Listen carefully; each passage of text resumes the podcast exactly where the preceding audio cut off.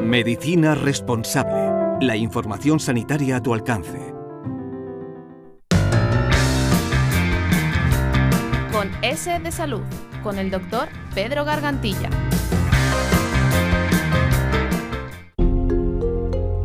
Bienvenidos a nuestro podcast. Hoy nos vamos a fijar en una patología con muy mala prensa y de la que muchos prefieren no hablar. Me refiero a las hemorroides. También se las conocen como almorranas y son sencillamente venas inflamadas ubicadas a nivel del ano y de la parte inferior del recto. En términos generales, las hemorroides pueden desarrollarse dentro del recto, es lo que se conoce como hemorroides internas, o debajo de la piel alrededor del ano, las llamadas hemorroides externas.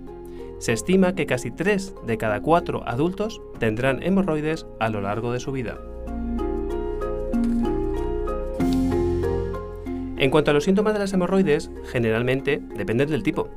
En el caso de las hemorroides externas, que se ubican debajo de la piel que rodea el ano, puede producir picazón o irritación en la zona anal, dolor o molestia a ese nivel, hinchazón alrededor del ano o bien un sangrado con las deposiciones. Por su parte, las hemorroides internas se encuentran dentro del recto y en general no se pueden ver ni sentir y rara vez causan malestar pero los esfuerzos o la irritación al evacuar los intestinos pueden causar un sangrado indoloro durante las deposiciones, pudiéndose notar pequeñas cantidades de sangre de color rojo brillante en el papel higiénico o en el inodoro. En aquellas situaciones en las que la sangre se acumula en una hemorroide externa y forma un coágulo o trombo, puede provocar lo siguiente, bien dolor intenso, hinchazón, inflamación o bien un bulto duro cerca del ano un cortejo de síntomas que conocemos como hemorroides trombosadas.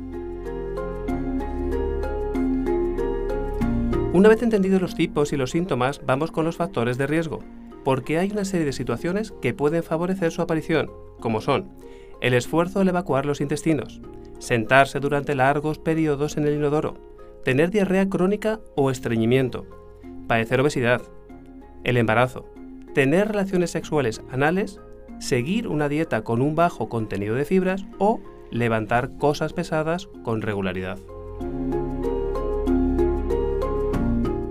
Para finalizar nos vamos a ocupar de la prevención. En primer lugar, hay que señalar que la mejor manera de prevenir las hemorroides es mantener las deposiciones blandas. Para ello es recomendable comer alimentos ricos en fibra. Se debe comer más frutas, verduras y cereales integrales, ya que al hacerlo ablanda las heces y aumenta su volumen, lo que ayudará a evitar el esfuerzo que pueden causar las hemorroides. Es importante beber mucho líquido. Se recomienda beber entre 6 y 8 vasos de agua y otros líquidos, pero ojo, entre los cuales no hay que incluir el alcohol.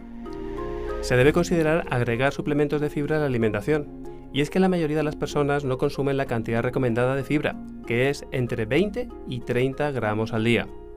No se deben realizar esfuerzos durante la defecación, puesto que hacer esfuerzos y contener la respiración mientras se evacúan los intestinos genera una presión en las venas de la parte inferior del recto.